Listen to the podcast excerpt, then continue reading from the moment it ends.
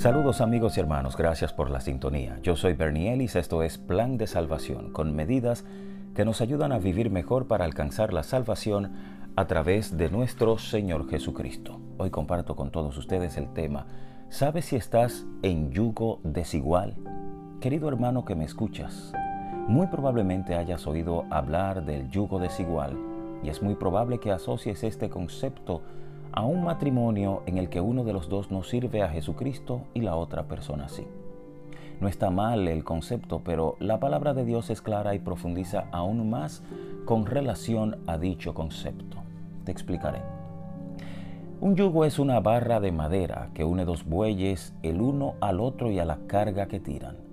Un equipo en yugo desigual tiene un buey más alto, más fuerte y uno más débil o uno más alto o más corto.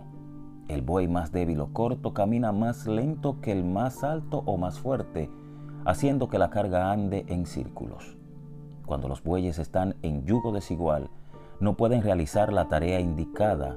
En vez de trabajar juntos, están en desacuerdo.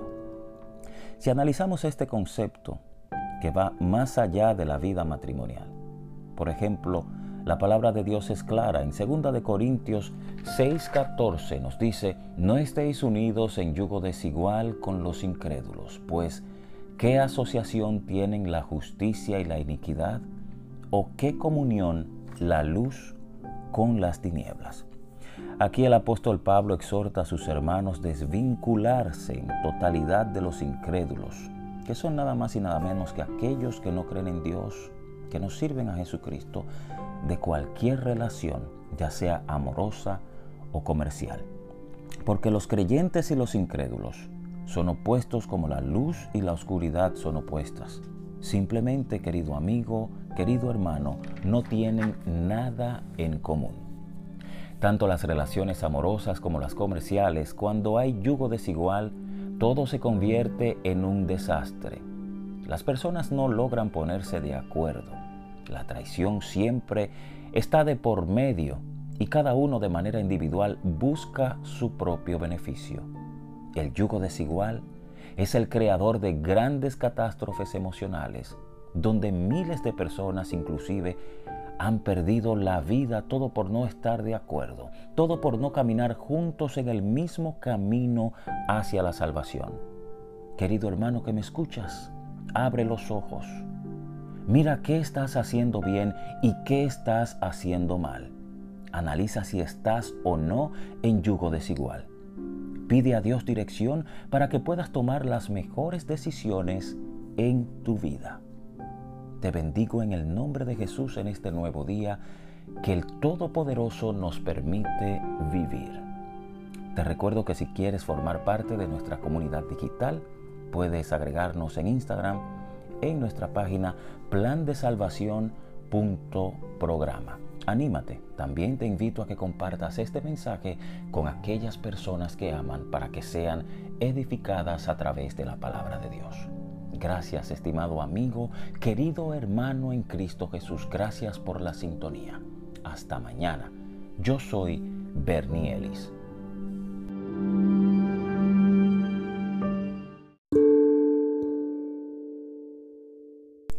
Saludos queridos amigos y hermanos, esto es Plan de Salvación, con medidas que nos ayudan a vivir mejor y a obtener la salvación a través de la palabra de Dios. Yo soy Bernie Ellis y hoy comparto con ustedes el tema Los falsos profetas y sus profecías. Según avanzan los tiempos, vemos cuán difícil les resulta al ser humano lograr algunas cosas en su vida, por ejemplo, tener tranquilidad, que su familia goce de buena salud y de paz y otras cosas más que harían al ser humano feliz sobre la tierra. En medio de todas estas situaciones que nos llevan al camino de la preocupación y al desespero en muchas ocasiones, es donde el enemigo ilumina las mentes de algunas personas y les adiestra para llevar palabras disfrazadas de buenaventuranzas. Lo hacen de una forma tal que parece casi cierto lo que ellos hablan. Esos son los falsos profetas. Jesús, casi terminando su ministerio terrenal, reunido en una ocasión con los discípulos, ellos le preguntaban sobre cuáles señales se verían para su segunda venida.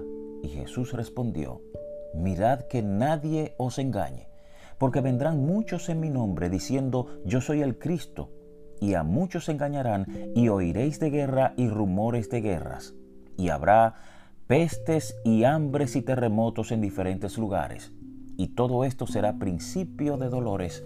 Así dice Mateo capítulo 24 versículos 3 al 8. El apóstol Pablo también hace referencia sobre estos días. Dice que la gente teniendo hambre de la palabra de Dios, se amontonarán maestros conforme a su propia concupiscencia. Querido hermano, la concupiscencia no es más que el deseo de bienes materiales o terrenos, en especial deseo sexual desordenado en una persona.